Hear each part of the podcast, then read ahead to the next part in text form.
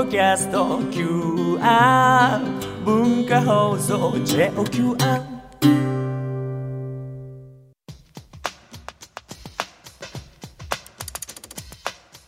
大人カレッジ。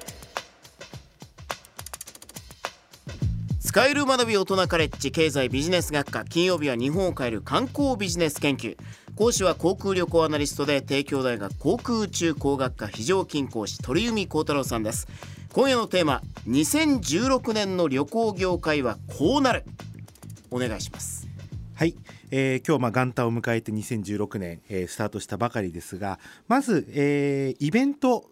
まあ、のに東京以外で行われるちょっとイベントという部分で、えーお話をしていきますとまず、えーブラジルのリオデジャネイロオリンピック、うんこれが、えー8月5日から、まあ、スタートをします。はいで最近ニュースが出ましてブラジルっていうのは今日本の観光客が訪れる場所でいまだにビザが必要な国になると。うんなのであの往復の航空券を取った上で、えーブラジル大使館にまあ申請するもしくは、えー代理のまあビザの会社に頼むという形で、えー隣のアルゼンチンはビザいらないんですがブラジルはいまだにまあビザが必要だと。ですがまあ6月1日から9月18日の期間にえ入国をする場合に限って、え日本とそれからオーストラリア、えあとカナダアメリカ4カ国から来る人に関してはノービザで入れますということなので、まあ、オリンピック期間中以外でもブラジルに、まあえー、と旅行行きたいという人はこの期間狙っていくと、まあ、ビザもお金かからないですし今年サーチャージも下がってますので、今年あのブラジルの旅行もいいのかもしれないなというふうに、えー思ってまして、まあ、あのブラジルブームがオリンピックプラス、まあ、ビザ免除という部分で、えーあるのかなと思います。それとあと国内の方に目を向けますと、えー5月に伊勢志摩サミット、えーがありますしあと8月、まあ、リオのオリンピック期間中ですけど今年は山の日という新しい祝日があのできます。これが8月11日、えー祝日になりますのでまたそのあたりで、まあ、お盆の期間のとこではあるんですが、えーまあ、より行きやすくなるってことでこのあたりちょっと旅行が集中するのかなという、うん。えー感じがあります。それでまあ冒頭の方にもお話今日出ましたけど鉄道業界最大の動きというのはもう今年はもう北海道新幹線の開業と、はい。えーいうことで3月26日にいよいよ、えー新青森から新函館北斗という、えー区間がまあ開業すると、まあ、青函トンネル今までまあ在来線貨物が通ってた線に初めて新幹線が、えー通るといううん。ことで、えー東京から新函館北斗間っていうのが最短で4時間2分で結ばれることになります。ちなみにこの区間飛行機で行くと、まあ、1時間20分と。えーいうふうになるんですがちょっとただこれに関して言うと昨年の大人カレッジでもお話ししてますけど北陸新幹線が去年は3月の中旬に開通しました。はい。でこの時はもう今の段階でものすごい盛り上がりを見せて金沢ブーム到来だということでガイドブックもたくさん出始めた頃ですし、えー新幹線の102車通るのをどうするかとか、まあ、そういったような形で宿を早く取らなきゃいけないとかそういったブームがあったんですが実はこの北海道新幹線それほど盛り上がっていないと。うん。いうのが今現状にある。これは多分皆さんも肌で感じていらっしゃることかなというふうに思うんですがまあその理由が何でだろうというふうにちょっとまあ検証をまあしてみたいと思うんですがはい。一つはですね本数が少ないと、うん。えー東京から新函館北斗間っていうのが1日10往復はい。のみです、ですのでほぼまあ1時間から1時間半に1本ぐらいのペースになるとで今、えー北陸新幹線の東京金沢ってのは1日25往復。半分以下ってことですね。そうですね。2.5倍北陸新幹線の方が多いです、うん。それで飛行機をちょっと比べてみますと今羽田空港から、えー函館空港までのフライトっていうのが ANA、JAL それとあと AirDo3 社飛んでるんですが3社合わせてちょうど10往復です。なので新幹線と、えー飛行機の本数というのが一緒ですで東海道新幹線見ていただくと分かるんですが飛行機っていうのは今あの羽田から伊丹空港っていうのは、えー ANA も JAL も1時間に1本ですので、まあ、1時間2本ペースと。うん。のぞみはもう、えー6本から10本1時間に、ね。えー出るという状況。新幹線のメリットって乗りたい時に乗れるっていうメリットがあると思うんですけどこの北海道新幹線に関してっていうのはそれはないかなと、まあほぼ飛行機と同じような感じなのかなとうん。いう点が一つで、えーもう一点っていうのがこれ北陸新幹線の開業の時にもうお話ししましたけど、はい。北陸新幹線は金沢駅に直接乗り入れます。うん。ええー既存の一番大きい金沢駅に乗り入れます。あと富山駅にも停車しますと。それに対して北海道新幹線は将来的に札幌まで伸ばすということがあるので、えーそうすると函館が途中の経路でなくなるとうんいうことで、えー新函館北斗という函館市内中心部からかなり離れたところ、えー電車で15分から20分在来線に乗らないといけないとうんいうことで本当にこれ函館じゃないんだというところに駅があるというのも、まあ、あのデメリットと点してはありますと。それ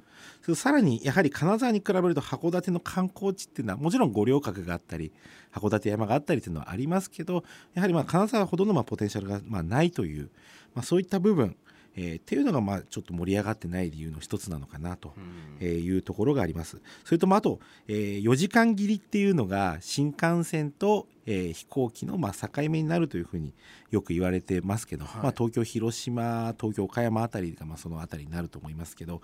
えーですがまああの4時間を切れなかった4時間2分でというところも、まあ、逆若干ネガティブ要因として、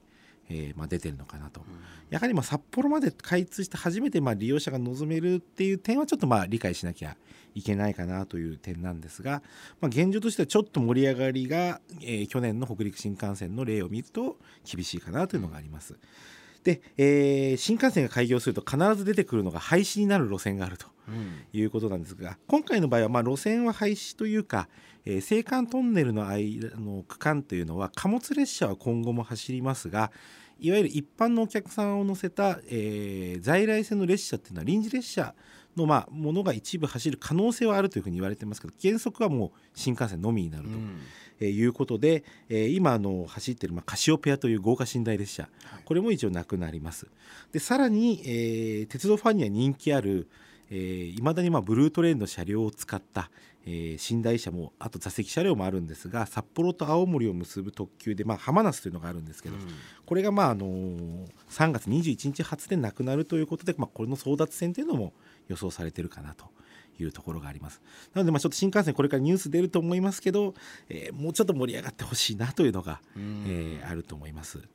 えーそれじゃあ2つ目の項目の方に行きたいと思いますが2つ目が、えー首都圏を中心に高速道路料金が改定されるとはいいうことでこれはまだあまりニュースでも取り上げ方が少ないんですが、えー ETC の料金が、まあ、あの4月から大きく変わりますと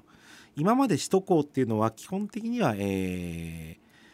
ーうん定額制というものを取っているという感じになるんですが、今度はあの本当距離に応じた、えー料金重視のものになると、これは首都高だけじゃなくて圏央道とか、えー第三京浜とか京葉道路とかそういった高速すべて、えー距離に応じたものになると。うん。そうするとですね何が起こるかっていうと今料金が割高な圏央道これが下がります料金が、それで逆に安い第三京浜とか京葉道路は値上げになります。うん。で利用者にとって一番大きいのは首都高速。はい。ここが大きく変わります、今っていうのは最低でも、えー一部まあ特定区間があるのはちょっと除外しますけどえ基本的な区間の場合最低今510円うん。かかりますが今度新料金では5キロ以内の区間が510円だったのが320円に値下げ、10キロ以内っていうのが、えー610円から480円に値下げというふうになります。で大体、えー利用者多いの10キロ以内。例えばまあ目黒とかにの2号線で言えば目黒とか天元寺あたりからまあ銀座とか箱崎とか、そのあたりが大体10キロ以内です。5キロ以内っていうと、まあ、銀座から芝公園とか、うん。まあ、銀座から霞が関とか、まあ、そういった区間っていうのがまあ320円に下がるということになります。で逆に今って ETC を使う場合の、えー一番長い区間でも930円で首都高を乗ります例えば東関東道の、えーとまあ、首都高の分岐点、えー湾岸市川のあたり千鳥町のあたりから例えば東名の洋画のあたりまで行っても930円なんですがこの距離が長い区間は最大1300円にうん。値上げになります。今までがまあ安すぎたといううん。ことになるんですがただまあ全体で見ると多くの利用者はまあ値下げになるのかなとうん。いったところはありますね。はい。でまあその背景というのは圏央道が、まあ、あの東名それから中央関越東北道常磐道っていうのが、まあえー結ばれるようになった、うん。これが大きいです。で今あの工事している茨城県の、えー堺古賀インターと筑波中央インター間も、まあ、この今年中にまあ開通するということになるので、うんまあ、千葉県内の一部区間を除いて首都高を通らなくても各高速道路間の移動ができるようになったこれによって、えー首都高速のまず放射線のまあ渋滞が緩和してうん。今首都高っていうのが以前に比べるとかなり、えー渋滞がなくなってる空いてる状態になってるんですよね。ここがポイント。でここが今日のポイントになるんですが、はい。さっき5キロ以内の区間っていうのが、えー320円に下がると、うん。で10キロ以内も480円下がると。500円以下になるとそうなると、えー首都高のこの短距離が値下げされることで都心の一般道の渋滞緩和の可能性というのも十分に出てくるのではないか。今までよりも近い距離で首都高を使おうか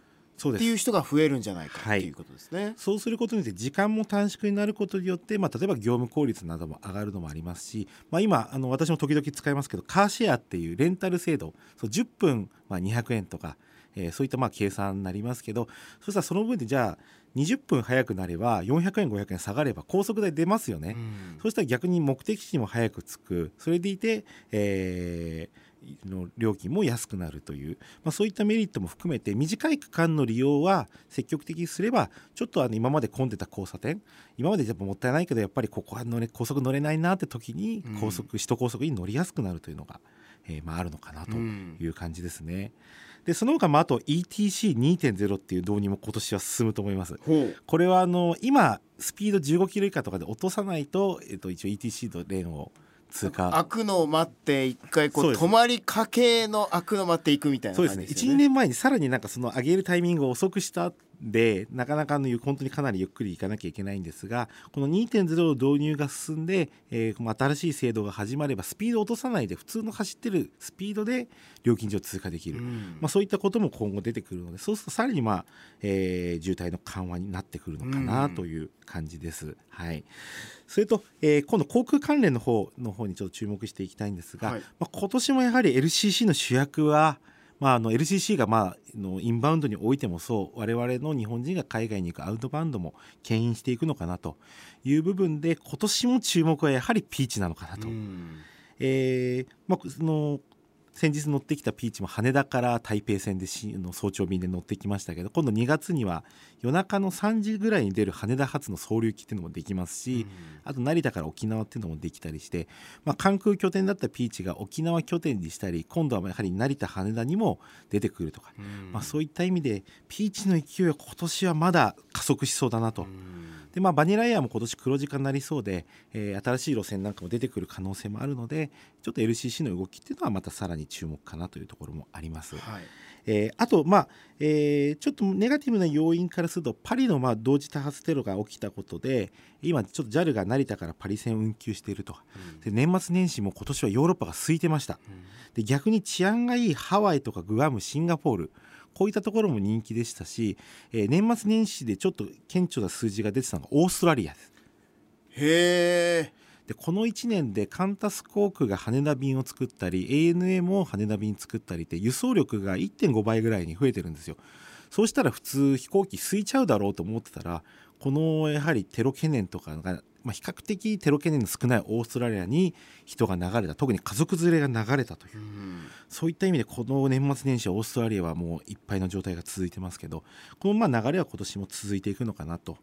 まあ、そういった意味で国内においても沖縄やはりまあこれも治安の安全という意味で人気になる可能性もあるのかなというふうに思います。で最後に、えー、とホテル業界なんですが今年はあの星野リゾートの星のやがいよいよ東京の大手町にオープンしますしあと夏にはあの東京ディズニーランドのセレブレーションホテルディスカバーっていうのが開業するんですがこれは今までディズニーのホテルって2万3万4万するということが多分あのそういう固定概念の方も多いと思うんですが、まあ、1万円前後で1人泊まれる比較的リーズナブルな、まあ、あのバジェットタイプのホテルこういったのも出てきますので、えーまあ、そういった点、まあ、訪日旅行客増えて、まあ、民泊なども今年注目されてますけどいろんなまあ業態のホテルっていうのがまたさらに増えてくるのかなというふうに思います。はいちょっとざっと2016年こんな感じで観光業界回っていくのかなというふうに思っております。さあまあ前半は丁寧にね後半ざっくりとでしたけど、まあ、この後さらに2016年の旅行業界どうなるのかもうちょっと詳しく。